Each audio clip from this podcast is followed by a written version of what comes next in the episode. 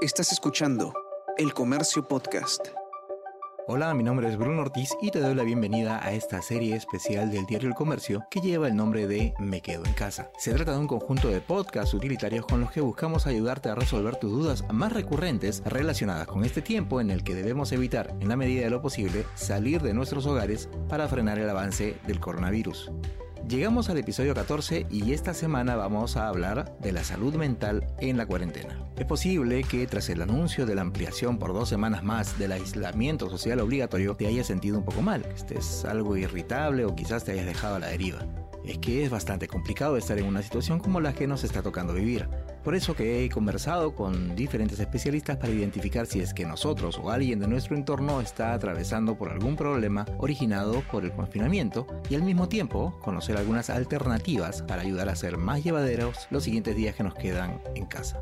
Es importante reconocer que la cuarentena nos ha sacado de nuestra zona de confort. El psicólogo clínico Antonio Coquis advierte que esta situación no solo puede incrementar las tensiones familiares, sino que favorece la aparición de otros problemas. Toda situación poco común constituye una curva de aprendizaje, un nuevo modo de ser enfrentarnos a lo desconocido. Quizá una palabra clave sería la incertidumbre, la incertidumbre que estamos viviendo en estos días. No conocemos nuestra propia versión en este nuevo modo de ser, de relacionarnos, de trabajar. El confinamiento en casa puede sacar lo mejor y a veces también lo peor de nosotros mismos. En las personas y grupos familiares puede darse tensiones nuevas porque están descubriendo nuevos modos de relacionarse con los suyos y surgen así discusiones, falta de comunicación, silencios incómodos, aislamientos, faltas de tolerancia, discrepancia, falta de consenso con las normas y los patrones de disciplina que se han puesto en casa. La convivencia con algún miembro de la familia que ya tiene problemas psicológicos. Algunos pueden desarrollar incluso el síndrome del cuidador, de aquellos que cuidan personas enfermas. Puede surgir agresividad, enfados repetidos de uno o varios miembros de la familia, ambivalencia de sentimientos de uno o varios miembros de la familia también. Pasar del querer al odiar y viceversa. Aparecen también inestabilidades que pueden acarrear frustraciones, preocupaciones desmesuradas en algunos miembros. Además pueden comenzar a resurgir antiguos problemas que no fueron solucionados y que solamente contribuyen a hacer la bola del conflicto más grande. Esta situación puede ser causante de muchas emociones negativas en las personas. Nos comenta al respecto la psicoterapeuta Alex Thais Dupuy. Una de las más comunes es la ansiedad o miedo, sentirse nerviosos o preocupados de qué pueda pasar, tener el temor de ser contagiados por la enfermedad o pensar en posibles escenarios difíciles que se puedan presentar durante y pasada la cuarentena. Es normal sentir miedo ante una situación de encierro y también ante una amenaza o ante una situación incierta como es el tiempo que va a venir pasada la cuarentena. Otras emociones que se pueden presentar en este tiempo es también cierta tristeza, apatía, desmotivación. Las personas al pasar tanto tiempo encerradas pueden perder un poco la motivación de hacer sus cosas o al no establecer una rutina activa caer en la pasividad y en la apatía y dejar de disfrutar estos momentos del día a día. Si tengo resentimientos individuales hacia otros miembros de mi familia o no me llevo bien, se pueden intensificar el estrés al no poder tener espacios individuales y prolongados para recuperarse de esta intensidad emocional de la interacción. Y a quien acabamos de escuchar fue Antonella Gali, psicóloga de la clínica Ricardo Palma. Además es de esperarse que haya choques entre la pareja, pero no solamente entre los esposos, sino también entre padres e hijos. Vamos a encontrar conflictos familiares según el tipo de relación, conflictos de pareja, que se dan usualmente por problemas de comunicación, expresiones incorrectas, reproches, discursos emocionales, insultos, etc. Sensación de pérdida de libertad y autonomía por parte de alguno de los miembros de la pareja, tratar de cambiar la manera de ser de la otra persona, la pobre aceptación también de las realidades, falta de habilidades en la resolución de problemas. También surgen conflictos entre padres e hijos en este tipo de convivencia de la cuarentena, según la etapa del desarrollo en que los hijos se encuentren. La etapa infantil, cuando son pequeños, más aún en este tiempo donde los papás tienen que hacer no solamente de papás, sino de maestros casi todos los días. Cuando son adolescentes, que tienen las fluctuaciones o altibajos emocionales propios de este periodo, y con los hijos que son adultos, cuando ya tienen hechas sus maneras de pensar diversas a la de los padres y de cómo organizar su vida. También están los conflictos entre hermanos que viven en la misma, el mismo núcleo familiar, conflictos con personas que, que están en la tercera edad. Surgen a la luz a veces trastornos mentales que antes no existían, como el pánico, como los trastornos hipocondríacos o los trastornos obsesivos compulsivos. Es decir, tenemos una serie de tensiones que podrían aparecer sea por situaciones latentes, es decir, que ya existían pero que no se manifestaban porque no había este tipo de convivencia como la tenemos ahora,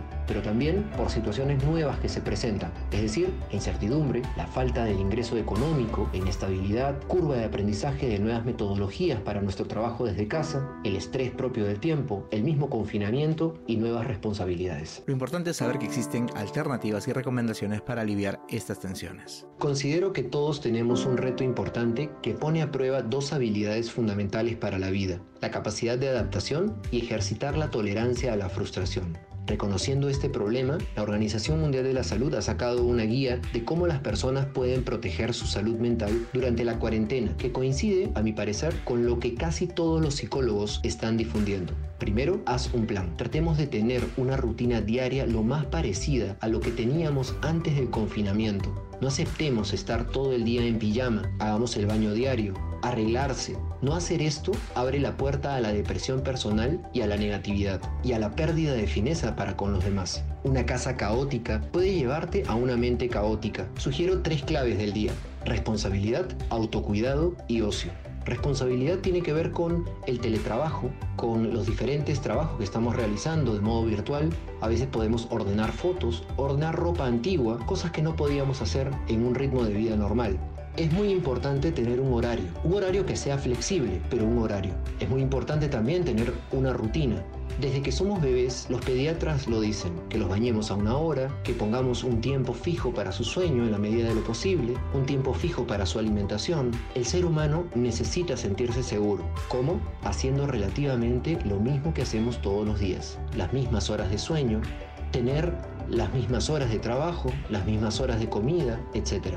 Todo esto nos da estabilidad. A los niños les dará seguridad y por tanto la casa funciona. Llenarnos el día de actividades productivas, pero también considerar tiempo libre en el que podamos descansar y hacer algo que nos guste, un tiempo de actividades placenteras, aprovechar para hacer cosas que disfrutemos, tiempo para estar en familia, también un tiempo para estar solos y disfrutar de nuestro espacio. Hay que elaborar una rutina diaria balanceada, activa y que tenga cosas productivas, pero también cosas que nos relajen. Para la psicóloga Roxana Velázquez, jefa del área de vida estudiantil del Instituto Carrión, es bastante importante generar un espacio en familia para identificar nuestras emociones. Considero que un primer hábito que debemos aprender y o afianzar en estos tiempos es el generar un espacio en familia para la expresión de nuestras emociones. De alguna manera, el identificarlas, reconocerlas y expresarlas ayudan a manejarlas de tal forma que éstas no nos sobrepasen o nos paralicen. Expresar nuestros miedos o tristezas puede de alguna manera aliviar la tensión y aligerar nuestros días. Por otro lado, el aprender a escuchar empáticamente, colocándome en el lugar de mi hermano, mis hijos o mis padres, es una práctica que también debe acompañarnos durante el confinamiento.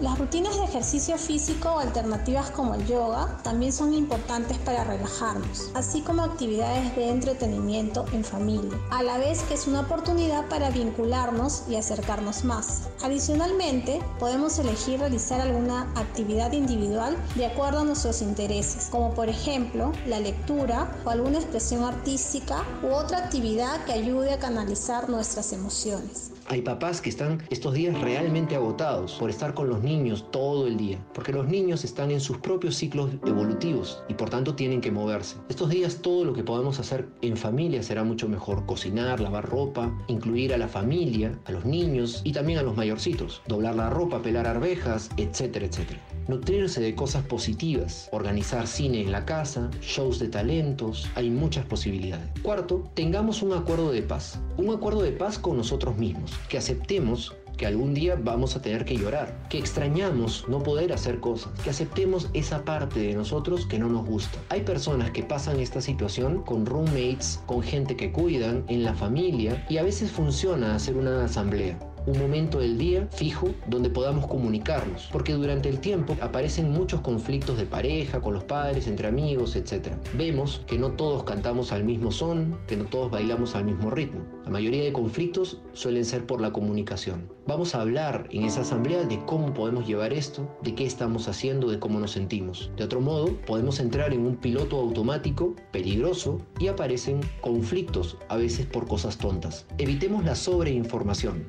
Informado, pero no podemos tener todo el día la televisión puesta o estar pendiente de manera obsesiva de la última noticia del COVID-19 en las redes sociales. Esto nos crea pensamientos negativos y se nos queda todo el día. Las malas actitudes de las personas que no respetan la cuarentena, el número de infectados, etc. Hay que ordenarse. Por la mañana, un poco de noticias, por la noche y ya está. De otra manera, todo esto puede ser abrumador. Es bueno estar informados, pero no abusar de esa información. Es importante también recibir información de otro tipo que no sea necesariamente relacionada a los problemas que están ocurriendo actualmente. El exceso de información negativa aumenta nuestros niveles de ansiedad. Así también es importante tomar medidas para cuidarnos, pero no abusar de las medidas. Nos tenemos que dar cuenta que estamos tomando las precauciones que la mayoría de personas toman y que son las recomendadas por los expertos. Pero si abusamos estas medidas, si nos damos cuenta que estamos siendo particularmente más cuidadosos con cada cosa que hacemos para evitar algún peligro, esa es una señal de que estamos muy ansiosos y que esta emoción nos está sobrepasando.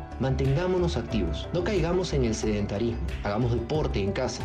Tenemos canales de YouTube, tenemos Instagram en vivo, tenemos aplicaciones, retos, de 20, de 15 minutos o más. Y los más mayorcitos pueden hacer tai chi, actividades manuales, etcétera, etcétera. Nuestro cuerpo se está moviendo muy poco estos días, mucho menos que cualquier otro día. El deporte es el mejor aliado para nuestro cerebro. La neurociencia ha evidenciado que practicar deporte actúa de manera directa sobre el funcionamiento del cerebro. La serotonina, la dopamina, las endorfinas, entre otros neurotransmisores que se liberan con el ejercicio físico y regulan nuestro apetito, el sueño y el estado de ánimo. Se recomienda hacer ejercicio físico, así como meditación o técnicas de relajación diarias. Es importante que las personas tengan este espacio de recuperación física y emocional, así como la mental. Es recomendable hacerle todos los días, así como tener algún tipo de psicoterapia si es necesario para resolver los conflictos que existen entre los miembros de familia. No debemos perder nuestro propósito en la vida. En la medida de lo posible, ayudemos a otros. Tenemos una oportunidad de ayudar dentro de la casa, de ejercer el servicio con los más necesitados dentro de nuestra familia, pero también fuera de casa. Podemos levantar el teléfono y comunicarnos con personas que están solas, quizás ancianos de nuestra familia o conocidos, que están pasando esta situación en soledad. Hay otros que están aportando de modo virtual y todo esto da sentido a nuestra vida. Y este aislamiento social obligatorio puede afectar de manera particular a aquellos que lo están pasando solos. Respecto a la atención de las personas que viven solas, los psicólogos de la Universidad de Chicago y de la Universidad Estatal de Ohio han demostrado que las personas que están socialmente aisladas desarrollan cambios en sus sistemas inmunológicos, se ven mermadas en la producción de anticuerpos y son más propensas a contraer enfermedades víricas. La soledad puede provocar una respuesta negativa del sistema endocrino, Además, el aislamiento social, en este caso, puede desarrollar patologías como la depresión, el estrés, la ansiedad, la falta de autoestima, incluso alcoholismo. Por tanto, muchas de las recomendaciones dadas anteriormente son válidas también para este grupo de personas, debiendo enfocarse en crear una rutina lo más parecido a su vida normal, cuidando sus horas de sueño, su apariencia personal, aunque sea para uno mismo, no darse al abandono. Eso les ayudará a sobrellevar esta situación de la mejor manera. Las personas que viven solas tienen un reto mayor durante esta etapa de confinamiento. Sin embargo, es posible que lo puedan llevar de una manera que les permita sentirse bien. Para eso es importante que sigan las mismas recomendaciones que damos para todas las personas durante esta etapa. Tener una rutina estructurada y activa. El reto aquí es mantener la autodisciplina cada uno y a pesar de estar solos y de, que nadie depende de nuestras actividades, ser conscientes que nuestra nuestra salud mental depende de lo que hacemos cada día. Para las personas que viven solas, lo ideal es tener un calendario de actividades como rutinas diarias del ejercicio físico, del trabajo, de las actividades de casa y del ocio, que pueden ser leer un libro, aprender algo nuevo. La idea es buscar motivadores del día a día para mejorar el estado anímico, así como hacer videollamadas con personas de su familia o amistades que puedan también mejorar el estado anímico. Esta situación puede incrementar el estado de ansiedad que de por sí genera el aislamiento social y además presentar sentimientos de soledad. En ese sentido, lo puede ayudar a mantener comunicación o contacto con familiares y amigos cercanos a través de los recursos digitales que le permitan expresar sus emociones. Por otro lado, se sugiere que establezca estrategias para organizar su tiempo, dado que muchas actividades del hogar lo que realizar solo y sumado al teletrabajo podría generarle mayores dificultades e incrementar su estrés. Y finalmente, más allá de cualquier creencia en particular, se recomienda también, para quien lo necesite, no dejar su dimensión espiritual de lado. También tiene mucha relevancia en estos tiempos. La oración, la meditación, la contemplación amorosa, el silencio y la quietud, la práctica de la serenidad, la soledad que descubre la vida interior, la capacidad de asombrarnos, la reflexión ante lo pequeño, la acogida bondadosa del otro, la paz interior, el cuidado, el autocuidado y el co-cuidado. Se hace necesario, por tanto, desarrollar el sentido de esperanza y trascendencia casi como una habilidad espiritual. En caso de que la ansiedad resulte inmanejable, creo que es importante recurrir a conversaciones virtuales con profesionales de la salud mental que nos puedan ayudar a manejar situaciones extraordinarias como la que nosotros estamos atravesando en este tiempo. Hasta aquí hemos llegado con la salud mental en la cuarentena el episodio 14 de la serie Me Quedo en Casa, un conjunto de podcasts producidos por el comercio para atender las dudas más recurrentes relacionadas con este tiempo en el que debemos evitar salir de nuestros hogares para así ayudar a frenar el avance del coronavirus. Mi nombre es Bruno Ortiz y nos escuchamos pronto. Esto fue Me Quedo en Casa.